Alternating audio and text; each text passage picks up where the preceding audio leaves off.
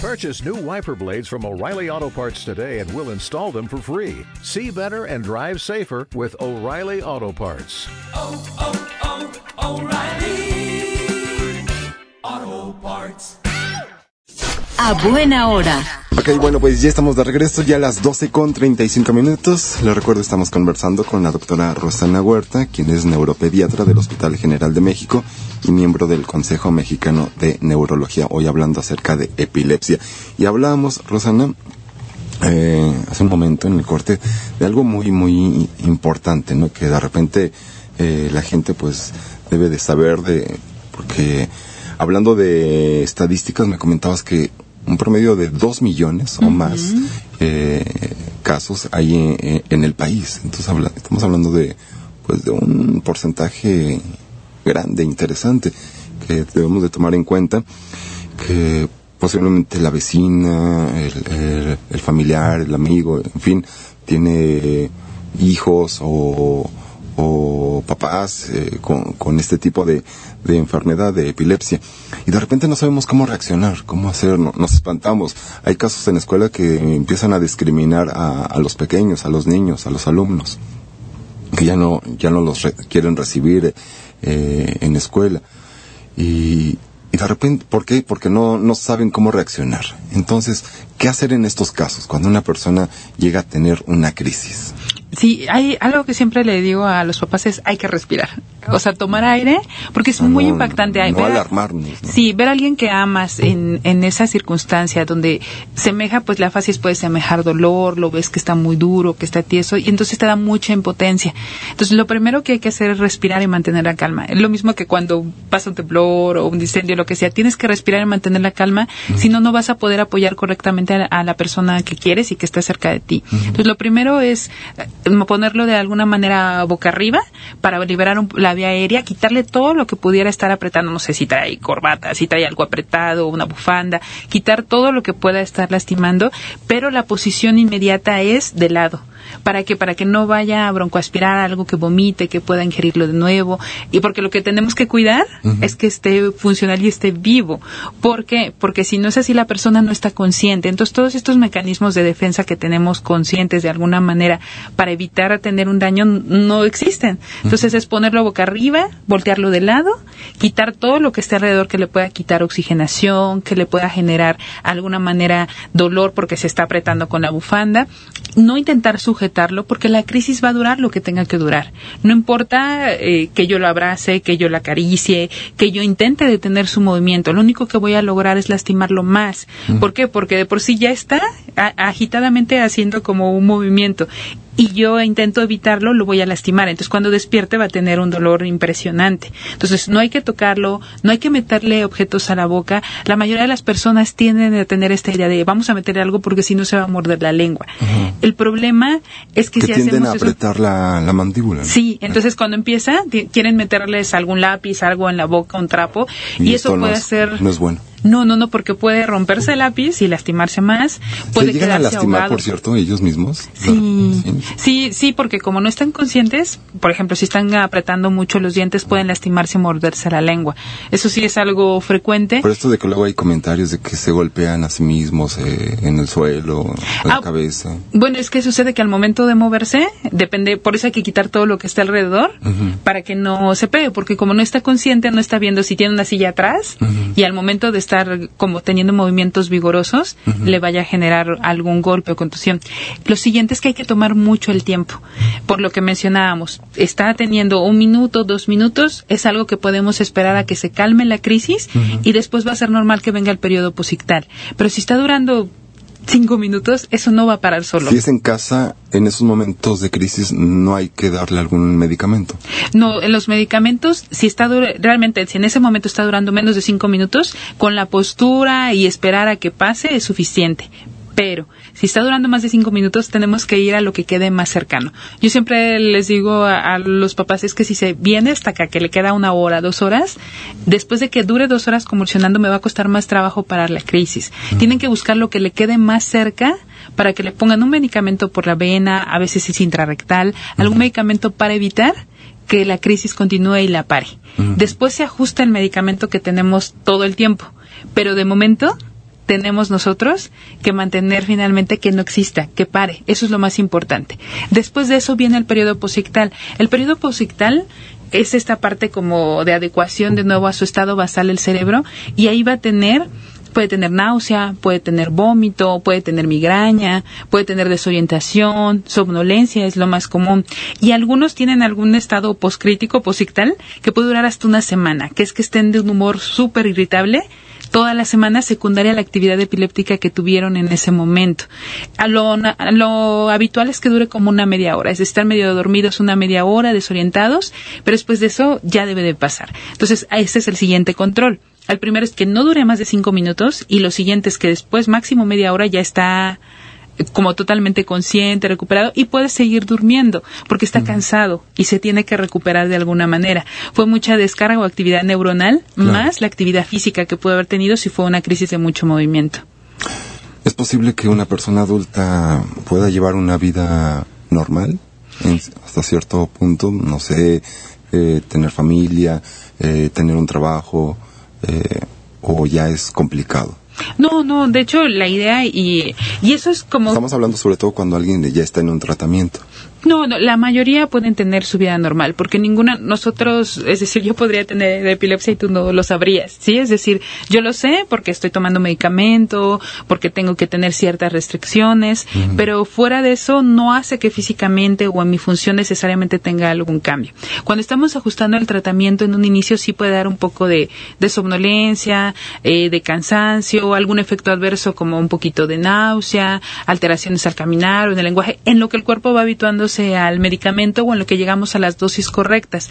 Pero una vez que la epilepsia está en control, difícilmente no va a poder tener una vida cercana a lo normal. Solo sí hay que tener ciertas precauciones. Estas precauciones es que el descontrol de epilepsia, supongamos, ya llevas seis meses sin crisis, estás con un medicamento, ya no te da sueño, puedes rendir bien resulta que si tienes una infección, no sé, a los niños les da varicela, ¿no? Puede favorecer la presencia de crisis. Son precipitantes, le llamamos. Es decir, una persona está controlada, existe un precipitante que puede ser infeccioso, puede haber un precipitante, el más común es la falla en el medicamento. A veces se les olvida la dosis, a veces la retrasan y esto puede precipitar crisis. Otra causa puede ser un desvelo eh, los niños quieren ver más tiempo tele, se quedan más tiempo viéndola y se paran temprano. Entonces no están durmiendo lo suficiente. Consumo Me comentabas que es dañino para las neuronas. Definitivamente. Eso no hay duda. Nadie se salva. Todos tenemos que dormir bien con o sin epilepsia. Hay que salvar nuestras neuronas, Rosana. Hay que salvarlas. Hay que dormir bien hoy. sí, justamente el desvelo, la fiebre, gripa, diarrea, cualquier infección, no tomar el medicamento o algunas sustancias estimulantes como pueden ser las que tienen cafeína, chocolate, refrescos con saborizante de cola, energetizantes, alcohol fumar pueden favorecer la presencia de crisis. Eh, algunos tipos muy específicos de epilepsia son fotosensibles. Fotosensibles es que cambios de luces frecuentes, como en una discoteca, favorecen presencia de crisis. No pueden enfiestarse. Exacto. Pero no todos son así. Y en estos pacientes sí tenemos que tener restringido como el uso de electrónicos, sí restringido las idas a las discotecas y a veces incluso las idas al cine, ¿no? O hacerlo de cierta manera. Entonces, en ellos sí cambia como la estructura de su vida. Pero de alguna manera fuera de eso, su vida puede mm, ser normal lo más apegado posible a estas normas y no suspender su medicamento. También el medicamento es muy importante que esté en tiempo y forma y algunos de ellos no se pueden consumir con alimentos. Entonces, si lo damos con alimento, disminuye la cantidad que en realidad estamos teniendo en la ingesta. Claro. Ahora, me comentabas que a partir de los 30 años es cuando ya uno empieza a perder ah. esto de las nueve. sí. te, se te quedó muy grabado. Dime quedó grabado, no creas que se me olvida. Pero hablabas de los adultos mayores. Eh, en los niños es un poco más entendible porque dices, bueno, puede haber sido por una causa eh, hereditaria o porque tuvo algún problema a, a la hora de, del embarazo, alguna especie de asfixia o algo de lo que me comentabas. Pero una persona ya adulta, no sé, arriba de los 60 años, que es cuando empiezan con este tipo de problemas, eh, principalmente es por este tipo de causas, eh, que van bajando las neuronas, eh, la edad y toda esta condición de, de vejez es lo que propicia a que pueda una persona volverse epiléptica? Sí, es que justo esta funcionalidad o este equilibrio que hablábamos al inicio de los neurotransmisores, finalmente nosotros vamos teniendo pérdida neuronal continua, ¿no? Hablábamos que desde los 30 años empezamos a disminuir eh, nuestro número neuronal de alguna manera, ¿no? Entonces, imagínate, ya a los 60 ya perdimos algo considerable. Y por esa razón también es que a veces no estamos como al 100 en todo como antes, ¿no? A nivel cognitivo, a nivel en funciones. Y eso favorece que algunas neuronas no estén como al 100 y eso favorece la presencia de, de crisis, ¿no? O lo acompaña en, en algunas demencias como algún, alguna comorbilidad, algún traumatismo importante. También son más frecuentes las caídas. Las caídas es más frecuente que puedan generar algún sangrado y ese sangrado generará algún daño que permanezca. Muy bien. Vamos a hacer una breve pausa. Les recuerdo los teléfonos en cabina 5604-7447 y 5604-7307. Si tiene dudas, preguntas, comentarios, póngase en contacto con nosotros. Les recuerdo, estamos conversando con la doctora Rosana Huerta, hoy hablando acerca de epilepsia. A buena hora. Muy bien, pues ya estamos de regreso. Gracias por continuar con nosotros. Gracias por su preferencia. Hoy hablando acerca de epilepsia con la doctora Rosana Huerta Albarrán. Y tengo por acá ya, eh, Rosana, unas preguntas. Se comunica Mercedes Baena de Santa Úrsula. Dice, ¿la epilepsia o las crisis pueden desencadenarse por un episodio traumático vivido? ¿Y por qué solo me sucede en la noche antes de dormir? Ah, bueno, no tanto por un episodio traumático vivido, o sea, no por algo emocional.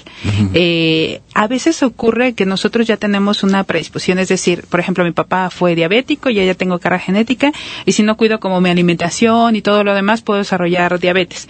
Y entonces, a veces puede ser que en algún momento de nuestra vida estemos más susceptibles, necesariamente, y pueda coincidir y nosotros asociar a que si me ocurrió esto, sea justo lo que desencadenó las crisis. Eh, nosotros a veces podemos tener crisis que semejen epilepsia y a lo mejor no son crisis convulsivas, sino son crisis de ansiedad o les llamamos pseudocrisis, que sí ocasionan malestar al paciente, que sí ocasionan eh, alguna, finalmente impactan en la persona que acompaña porque pueden moverse igual que en una crisis, pero no es el origen de una descarga epiléptica No necesariamente. Por eso es muy importante que un profesional los vea para diagnosticar si es o no es, porque si no puede pasar que tratemos algo que no es Claro. o que no tratemos algo que sí es. Las crisis convulsivas se asocian más a los periodos de sueño o vigilia, es decir, pueden ser al inicio del sueño, durante el sueño o al despertar del sueño. Entonces sí es importante el sueño y por eso mencionábamos lo del control en dormir, las horas adecuadas, la cantidad adecuada, que sea continuo y que sea en la oscuridad, que son las características para un buen sueño, para que esto permita que nuestro control de crisis sea mejor. La actividad epiléptica es mucho mayor en el sueño no profundo. Le llamamos sueño no REM.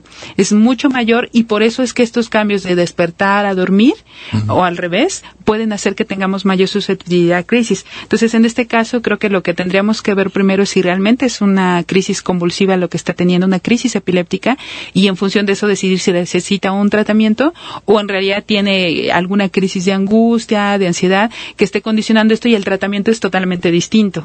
Muy bien. Ahora, eh, Rogelio García, de la Venustiano Carranza.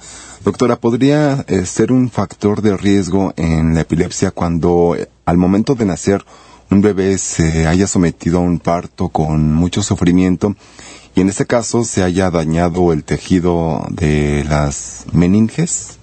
Ah, sí, claro. Todo, todo, nosotros decimos en los bebés pacientitos que tienen alto riesgo neurológico. Y eso puede ser todo. Las condiciones no solamente del nacimiento, sino durante el embarazo. Si en el embarazo hubo consumo de sustancias, hubo un mal control prenatal, hubo infecciones, y esos son los antecedentes prenatales. Al natales son justamente todo lo demás, las condiciones al nacimiento que me- mencionábamos. Eh, hubo anestesia general, estuvo, fue con forces, con mucha dificultad, costó trabajo, ya estaba sufriendo el bebé antes, sí puede favorecer el desarrollo de epilepsia y no necesariamente ser inmediato. Es decir, puede ser que tuvo este proceso, pasó un mes, dos meses y hasta el año empieza la primera crisis, por ejemplo. Ok. María de los Remedios, mi hija padece epilepsia y está medicada con ácido valpru, eh, valproico. Ajá. ¿Sí, sí es ese? Ok. ¿Es normal que su carácter cambie? Ah, bueno, aquí hay dos cosas. Eh, todos los medicamentos pueden tener un riesgo de efectos adversos. Pero, y entonces nosotros tenemos que definir qué es, ¿por qué? Porque también la propia actividad epiléptica, tener epilepsia no solamente son crisis convulsivas, tener esas descargas que tenemos continuas en nuestro cerebro, ya hablábamos de las funciones de los lóbulos, y dependiendo de dónde esté, son las manifestaciones que podemos tener. Entonces, epilepsia no es igual a solo crisis, epilepsia es igual a, puedo empezar a tener un bajo rendimiento escolar, puedo tener mayor susceptibilidad o tener trastornos del estado de ánimo, estar con ansiedad o depresión secundaria a la actividad epiléptica. No estoy hablando de, de porque mi ambiente triste y yo estoy triste, no. La propia actividad epiléptica puede hacer que esté más triste, que esté más ansioso, que esté más agresiva, que esté más irritable y puede hacer que tenga algún periodo de bajo rendimiento escolar, que esté más distraída, menos concentrada, que se me olviden las cosas. Por eso es siempre importante una evaluación neuropsicológica en un paciente con epilepsia, desde antes de inicio de tratamiento. ¿Por qué? Porque eso me permite saber cuando inicio un tratamiento si el paciente ya tenía estos problemas antes o puede ser por efecto adverso del medicamento o porque la epilepsia no está controlada al 100. No tiene crisis, pero sigue teniendo a manifestaciones conductuales secundarias a la epilepsia. Perfecto. René Segura de la colonia Álamos. Tengo un bebé con epilepsia, tiene cinco años. ¿Sería buena idea escolarizarlo en el sistema tradicional o necesita educación especial? ¿La epilepsia puede afectar su capacidad de aprendizaje? sí, pero no, no es que a todos les pase. Entonces, la respuesta es, todo niño con epilepsia puede estar en una escuela regular. Si el proceso en el que está no va a las competencias o las habilidades cognitivas que debería tener, eso es otra cosa. Pero por eso hay escuelas, casi todas las escuelas gubernamentales tienen apoyo USAER y finalmente siempre, siempre epilepsia debe ser manejado no solamente por el neurólogo, sino un equipo multidisciplinario, como un neuropsicólogo que va a ir guiando todos sus procesos de aprendizaje y demás para que vaya a la par y se vaya nivelando si en algún momento necesita apoyo educativo. Perfecto. Y Noemí Plata, eh, sufro crisis eh, de ausencia desde los 12 años. Estoy con medicamento a tempera... ¿Qué? A tempera... Es valproato de magnesio. Eso. La pregunta es, ¿me puedo embarazar sin problemas? ¿Cómo, cómo me va a afectar... Eh, ¿Cómo me va a afectar dejar el medicamento? ¿Podré, y también pregunta si va a poder amamantar? Ah, eh, de, los medicamentos que nosotros eh, no recomendamos su uso por medio de durante un embarazo es justamente el valprato de magnesio. Entonces lo que se tiene que hacer con un especialista en justamente en epilepsia es esto. Nosotros regular si se va a planear el embarazo, nosotros hacemos cambio de medicamento desde antes o ya hay dosis determinadas donde el tope pueda hacer que no tenga un buen control y no tenga mayor malformación congénita, que son las cosas que pueden pasar. Entonces, sí es importante antes de embarazarse, cuando se está consumiendo algún antiepiléptico, preguntar con su especialista qué va a pasar con el cambio de medicamento, en qué momento lo va a hacer. Y entonces, por eso es muy importante un embarazo planeado. Claro. Bien, Kevin Fernández, ¿existe la epilepsia alcohólica? Mi neurólogo me la diagnosticó, pero no lo creo. ¿Puede ser verdad esto? Yo fui alcohólico y llevo tres años sobrio. Ah, bueno, aquí sería un poco como si el tener un consumo de alcohol prolongado hizo alguna alteración en mi estructura cerebral, lo que mencionábamos con la edad. Si esto fue al grado que fue muy intenso, digo, desconozco el tiempo, evolución, ingesta que tuvo, esto puede hacer que tengamos alguna alteración a nivel estructural, pero no es como tal que sea una epilepsia alcohólica, sino que a lo mejor hubo un cambio, alguna manifestación cerebral que hizo y generó la epilepsia en este momento, pero no como tal una epilepsia alcohólica. Que el alcohol en este momento, que si tiene diagnosticado epilepsia, precipite mayor número de crisis, sí, eso no hay duda. Claro. Ya vimos, Rosana, que eh, la información es primordial, ¿no? En estos casos. Y ustedes es lo que hacen allí en Aure.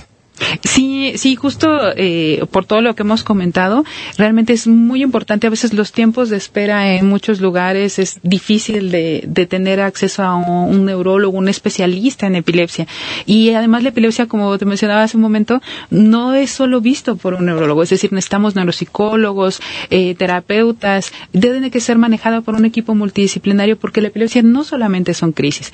Tenemos que estar muy cautos en lo que nosotros deberíamos de dar la elección del tratamiento, no solo farmacológico, sino su red de apoyo familiar.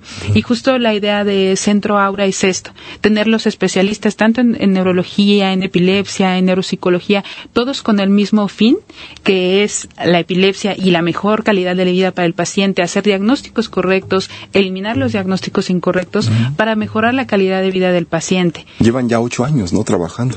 No, tenemos ocho meses. Perdón, ocho años, ocho meses. Y yo así, no, ay, no, no, Ya, tenemos me ocho. fugué, se me fueron algunas ¿Qué neuronas. pasa? ¿Qué pasa? Pero ya regresé, Tienes ya que dormir regresé. bien. ah. no, eh, sí, la verdad es que llevamos ocho meses con buena respuesta. Es- La verdad es que es muy satisfactorio trabajar con personas que tienen la misma idea que tú, que tienen el conocimiento, que tienen el dominio y que sabes que la persona que va a acudir al centro ahora va a tener realmente una buena respuesta, un buen diagnóstico, un buen seguimiento y un abordaje Y una multidisciplinario. respuesta más, más pronta, ¿no? Porque hablábamos de que, bueno, sabemos que, mm, no sé, tú que trabajas en el hospital general pueden alargarse hasta Sí, meses. sí. En cambio, ustedes acortan ahí en el centro ahora mucho más eh, rápido el tratamiento. Sí, y cada vez intentamos tener como cosas más innovadoras. Están saliendo, hay muchos fármacos disponibles para la epilepsia, hablábamos en, en el corte, justamente que dependiendo del tipo de crisis nosotros tenemos que elegir cuál es el adecuado. Eh, siguen formándose nuevas moléculas, investigándose, hay en otros lados, en otros países, algunos todavía no llegan a México. Y además, Eh, perdón, porque el tratamiento me comentabas, eh, es personalizado. Sí, tiene que ser personalizado. Y estos tratamientos, justamente, pues se siguen investigando, empiezan casi siempre en, en- obviamente empezamos con animalitos, luego seres humanos, adultos y luego pasamos a la parte de niños. Y hay moléculas nuevas que empiezan a llegar. De hecho, Centro Aura también es innovador en esto. Va a haber tratamientos iniciales de una nueva molécula, un nuevo fármaco que va a llegar a México, que no estaba en México en nuestra disposición. Va a llegar justo este mes y vamos a dar tratamientos iniciales siempre y cuando el paciente sea candidato a usar este tipo de tratamiento que es innovador en nuestro país en este momento. ¿Ya hay una página? Sí, este, estamos nosotros en centroaura.mx y no sé, también tenemos Facebook y hay un teléfono que es 55 23 91 55. A ver, ¿me lo repites? 55 23 91 55. Perfecto. Y ahí los pueden atender. ¿En dónde están ubicados? Estamos ubicados en San Francisco, mm, San Francisco 524, eh, es la colonia del Valle y, la, y está muy accesible. Perfecto. Y pues ya nada más con que la gente llame, pregunte, se informe y ya ustedes ya los van canalizando. Sí, sí, todo depende, todo es personalizado. Realmente cada persona es distinta a lo que ocupa. Habrá personas que tengan alteraciones conductuales, habrá quien no las tenga, habrá quien tenga problemas en su rendimiento, habrá quien no lo tenga. Y en función de lo que ocupe, evidentemente es el tratamiento tanto farmacológico como de apoyo en su red. Excelente. Rosana, muchísimas gracias. Ah, mucho gusto. Duerme bien. Ah, Ya voy a dormir bien. Listo, cuídate. Mucho Te gusto. agradezco Gracias mucho por la que nos hayas acompañado. La doctora Rosana Huerta Albarrán, neuropediatra del Hospital General de México y miembro del Consejo Mexicano de Neurología y por supuesto de Aura también. Sí, muchas gracias. Ok, así estamos llegando al final. Gracias a todos ustedes por habernos acompañado en los controles técnicos. El Sensei Baltasar Díaz en la producción Ezequiel Mondragón. Soy Armando Contreras. Muy buenas tardes.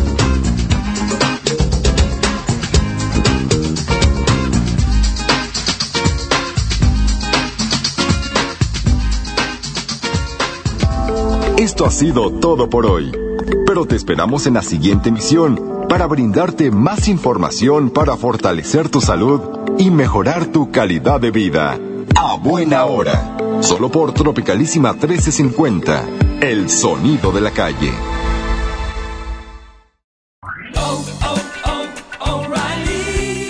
¿Necesitas ayuda? En O'Reilly Auto Parts te ayudamos. ¿Necesitas algún consejo? Te aconsejamos. Nuestros profesionales en autopartes están siempre disponibles para ayudarte a encontrar lo que necesites. Excelente servicio al cliente es solo una de las ventajas que ofrece O'Reilly Auto Parts. Los profesionales en autopartes. Oh, oh, oh, O'Reilly Auto Parts.